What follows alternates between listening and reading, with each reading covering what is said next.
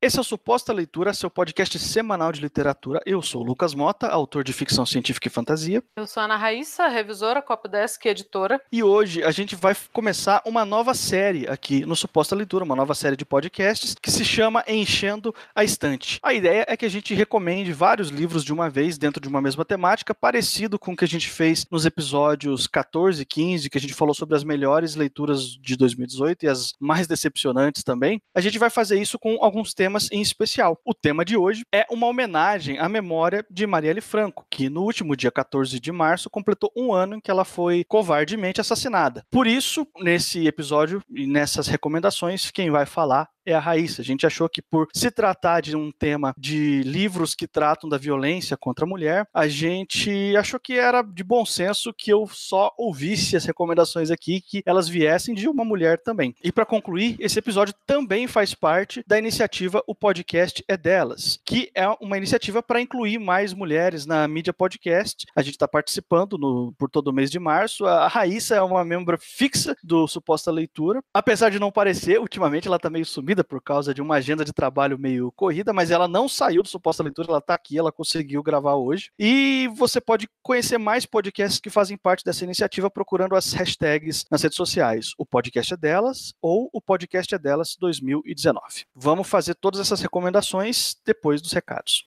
como a gente sempre dá um lembrete aqui, tanto eu como o Lucas trabalhamos com textos, então se você precisar de uma força aí, a gente pode ajudar em campos diferentes, mas que conversam, podemos dizer assim. Eu posso te ajudar quando o seu texto já estiver prontinho, seu texto estiver já passado por leitura beta, você achar que está quase na reta final e você for apresentar pra, esse seu texto para editais ou para publicação ou para qualquer outro, outra finalidade que seu texto tiver, eu posso te ajudar com a revisão de texto, com o Copdesk, com a preparação desse texto para ele ser publicado ou enviado para editoras, enfim, para publicação, é só entrar em contato com a gente, só mandar seu texto, a gente conversa, a gente tem, eu te dou essa orientação de como a gente faz esse trabalho e por que esse trabalho é necessário. Num estágio anterior a esse, se você quiser, eu presto o serviço de leitura crítica, que é um parecer é, mais técnico barra artístico sobre o seu texto. Eu avalio criação de personagens, diálogo, cenas, prosa, ritmo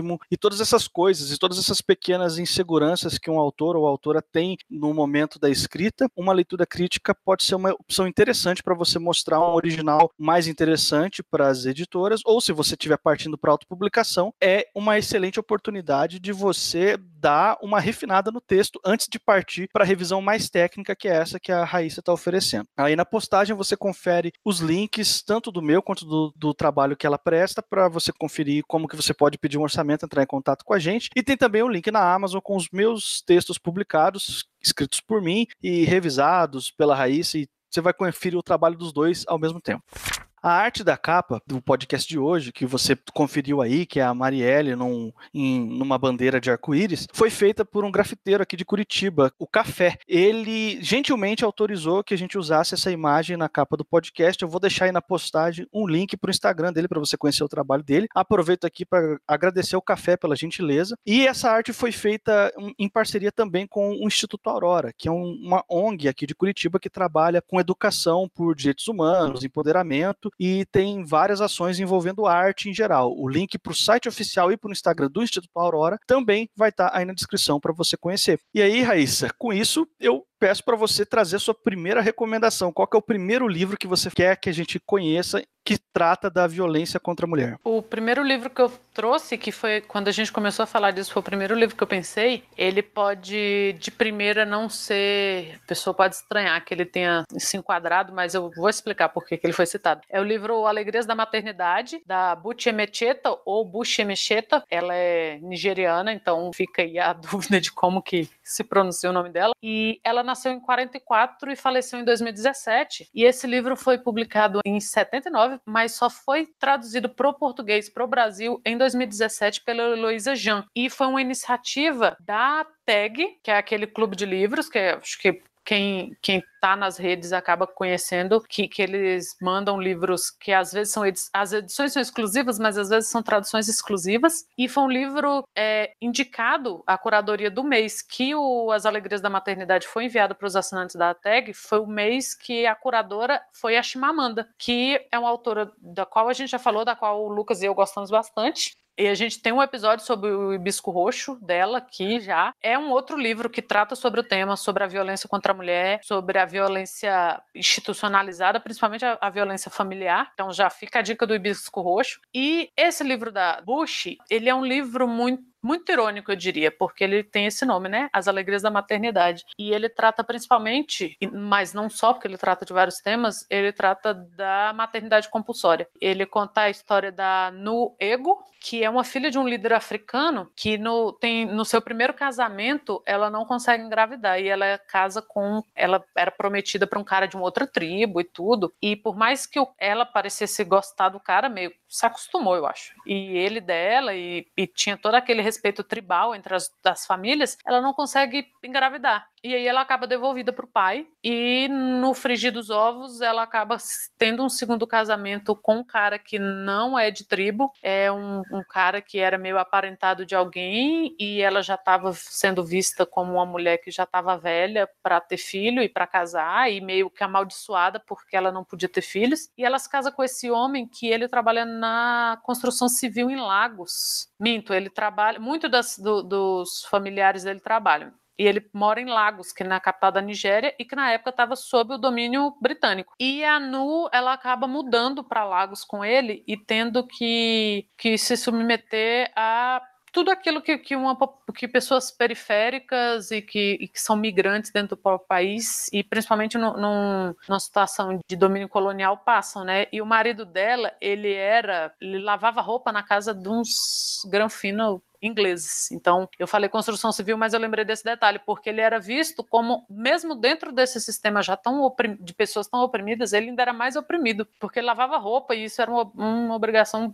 de mulher. Assim. E a Nu acaba ajudando ele, porque ela vai morar na casa desses senhores, né? E, e eles têm que trabalhar para eles, e ela eventualmente tem filhos. E ela traz todas essas discussões de todas as opressões que a mulher sofre em diferentes camadas, né? A obrigação do casamento, que ela foi foi em casamento e depois ela foi meio que devolvida e depois ela foi meio que obrigada a casar de novo e obrigada a ter filhos e a opressão violenta dessas relações coloniais, mesmo assim ela tem uma relação muito bonita com o pai dela e ele tá sempre ali, mas assim, ela não é tratada diferente porque é filho da líder da tribo, ela continua sendo uma mulher. Esse livro trabalha isso em várias camadas e ele é um pouco uma resposta da própria autora para a sua história de vida, porque ela é nigeriana e ela se casou muito cedo cedo e mudou para a Inglaterra com o marido e teve vários filhos logo nos primeiros anos de casamento e ela era muito maltratada por eles. Então fica aqui essa outra visão, né, do que é a violência contra a mulher, porque muitas vezes a gente acha que violência é só o extremo obscuro e absurdo que chegamos com a Marielle, mas não é só isso. Todo todo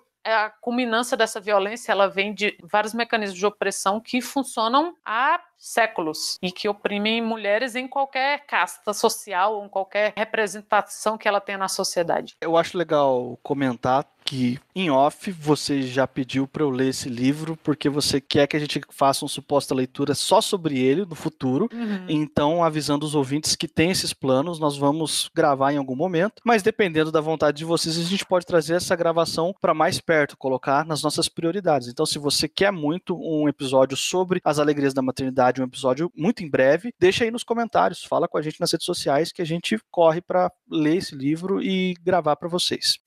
O segundo livro que eu trouxe é um livro de não ficção, mas é um livro curtinho. Então, o livro de ficção curtinho não quer dizer nada, na verdade, porque ele pode ser muito denso e muito e trazer muitas, muitos questionamentos. É o livro da Eleie Safiotti, que é uma socióloga e uma estudiosa de violência de gênero e militante feminista muito importante no Brasil. Ela é, é muito importante, a gente tem que, que ler mais a Safiotti. E ela faleceu em 2010. Ela foi professora da, em universidades em São Paulo e tudo. Esse livro, ele, a minha edição é de 2015 e ele foi publicado pela Expressão Popular, então ele tá que é da, da Fundação Perseu Abramo e ele tem um preço bem, bem acessível. Eu comprei em feira do livro por 10 reais, ele é novíssimo da, da editora, mas parece que no site ele é 20 reais. E o nome dele é justamente Gênero, Patriarcado e Violência. Com esse livro aqui, a Safiotti questiona o papel da mulher usando a perspectiva histórica, porque ela é socióloga, e sociólogos geralmente fazem essa leitura de, com a perspectiva histórica, do papel da mulher na sociedade de classes. E a sociedade de classes é a nossa sociedade, né? a sociedade capitalista. Ela não só traz essa relação do gênero com a violência, mas ela trabalha isso muito intrínseco com o patriarcado, né? E ela deixa bem claro que, enquanto houver sociedade de classes, provavelmente vai haver opressão às mulheres. Provavelmente não. Eu, pessoalmente, acredito que, obviamente, vai, vai existir, porque ela traz, quando ela fala, né, da, da ela usa a expressão realidade nua e crua, é essa, assim. Enquanto houver opressão de classe sobre classe, enquanto houver é, a cultura do patriarcado, vai haver violência contra a mulher, porque já diria o John Lennon, e agora eu estou citando, ela não cita o John Lennon, eu acho, mas eu que lembro, a mulher é o negro do mundo, então qualquer época, em qualquer sociedade, vai ter uma mulherzinha ali para ser oprimida, e isso é terrível, mas isso é intrinsecamente ligado ao papel da mulher nessa sociedade de, de classes. O meu terceiro livro, na verdade, são dois. Eu quero falar da Margaret Atwood, que está muito em voga, e uma coisa boa, né? Ela está em voga por conta dos, das séries que foram adaptadas de, seu, seus livros, que é o Conto da Aya, que é um livro que a gente vai conversar sobre ele aqui no podcast e que ele foi adaptado para a série e que está fazendo bastante sucesso, com razão. Ele traz umas discussões muito sérias e muito atuais. E a literatura e a ficção é uma forma da gente digerir é, realidades e aprender a lidar com ela, e o Conto da Aya faz isso muito bem. Ele foi publicado no Brasil, a minha edição é de 2017, mas ele já foi publicado no Brasil desde a década de 90 pela Rocco. A tradução é da Ana Deiró, e ele fala para quem assistiu a série, cara, quem não assistiu também assista. Mas não é série de você é, devorar e maratonar, não. Se você maratonar série dessa, tem probleminha de cabeça, porque ela é muito forte, mas ela é muito necessária. E ela traz a história né, desse Estado teocrático totalitário, em que as pessoas pararam de se reproduzir por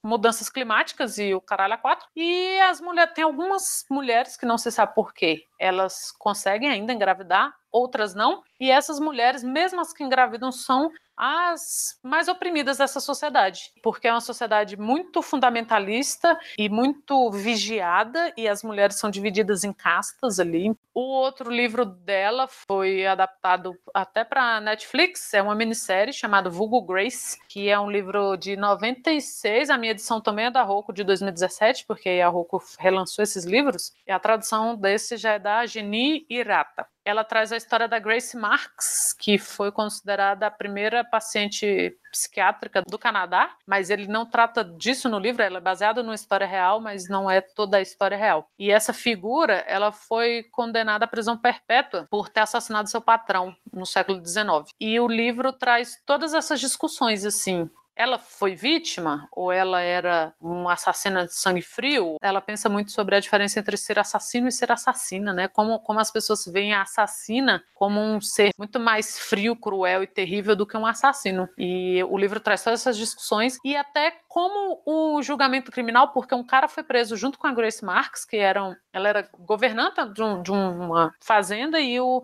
o chefe, o patrão foi assassinado. Aliás, ela era empregada e a governanta com o patrão foram assassinados e ela e um outro cara que trabalhavam na, na, no local, eles foram presos. O cara foi condenado à morte, mas ela foi condenada à prisão perpétua e meio que deu origem a essa prisão para perturbados mentais, como eles falavam, e ela teve um acompanhamento de psicólogos e psiquiatras, principalmente, não, não para acompanhá-la, mas para estudar que ser bizarro é aquele que é uma mulher que ninguém consegue perceber se ela é culpada ou não, e ninguém consegue entender por que, afinal, uma mulher mataria um homem, ainda mais sendo seu patrão. Então a gente volta para todos esses padrões aí, né, de, de classe e gênero.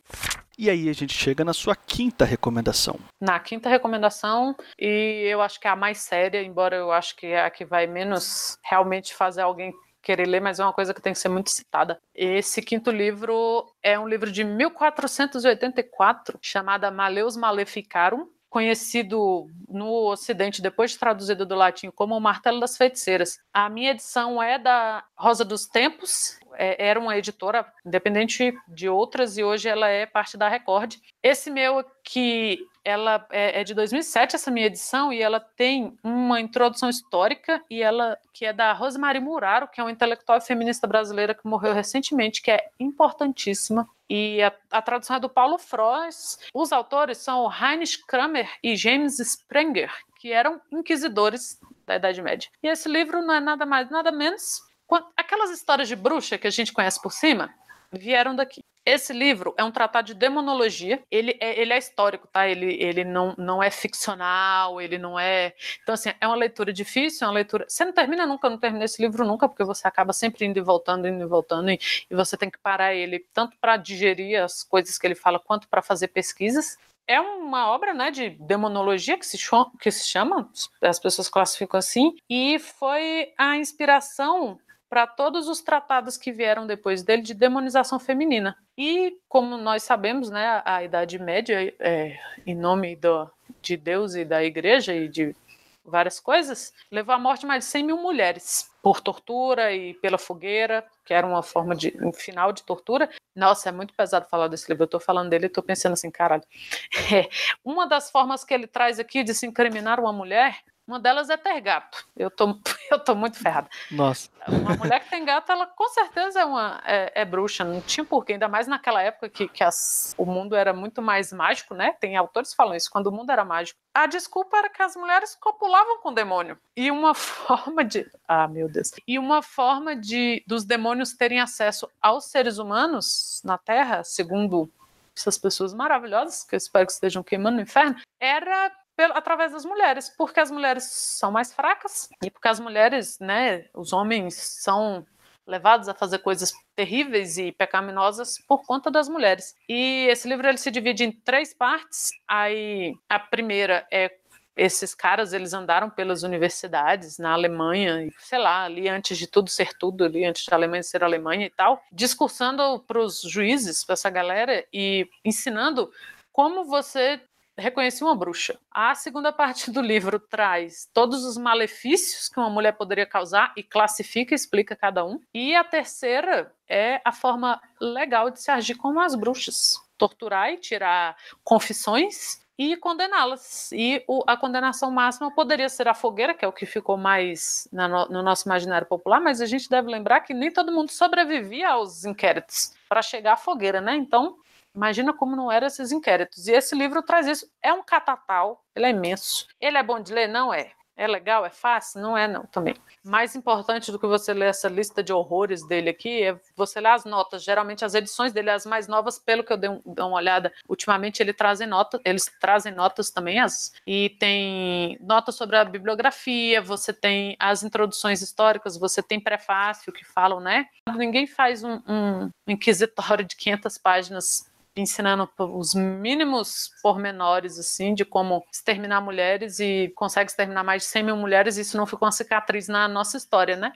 E é muito importante a gente não esquecer com essa semana, ou esse mês inteiro, e esse ano inteiro, a gente lembrando sempre da Marielle, trazendo sempre à tona essas coisas, é importante a gente não esquecer. É, é, a gente tem muito falado disso, né? Para não esquecer, não, não esquecer para não repetir, que não se esqueça quem foi Marielle, o que ela fez e tantas outras mulheres, porque as mulheres são. Você ser um herege na Idade Média ia, já era uma coisa terrível. Você ser um, um herege mulher, às vezes você nem era herege, mas você já era tratada como por ser mulher. E esse tratamento foi dado para as mulheres ao longo da história sempre. É a assassina, que é ser muito pior do que um assassino, é a maternidade forçada, é a opressão de classe em cima da, da mulher, em todos os sentidos. Então, assim, mesmo a mulher branca de classe alta, ela está sofrendo, um, não tem como você não sofrer uma, qualquer tipo de opressão.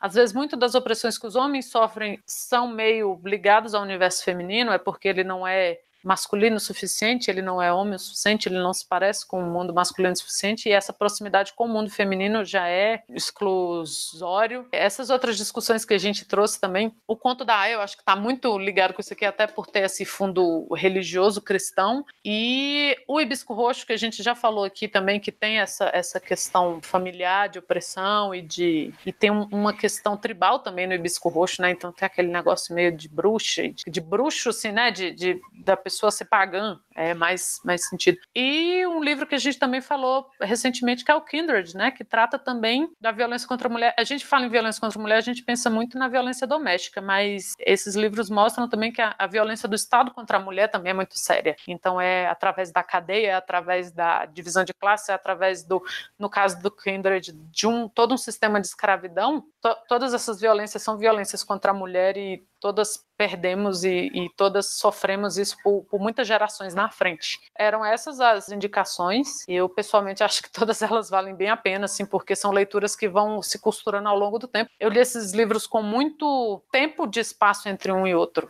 E mesmo assim, essas leituras vão se costurando, né? Você recomendou ao todo sete livros. E eu tô até sem saber o que falar depois de tudo isso. Eu só digo que eu assino embaixo, se é que eu tenho o direito de assinar embaixo, mas eu dou o meu apoio, o meu suporte. Leiam esses livros, pensem sobre essas questões e, e vamos juntos, aos poucos, não, não nos esquecer dessas, dessas coisas que a gente precisa repensar no nosso dia a dia, na nossa sociedade, para que esse tipo de, de violência reduza e, quem sabe, um dia seja extinguido entre nós, né? E não vale recalcar, não, porque ó, no meio que que a gente convive, de, tanto no meio nerd quanto no meio de, de homens, é, a Almaiada escuta a mulher falando é recalque, não é para recalcar, não, é para pensar e é para a gente caminhar junto, não é para ficar, ah, agora perdi meus privilégios aqui de hominho, porque isso não te faz melhor, cara. Fica a dica aí. Fica a dica.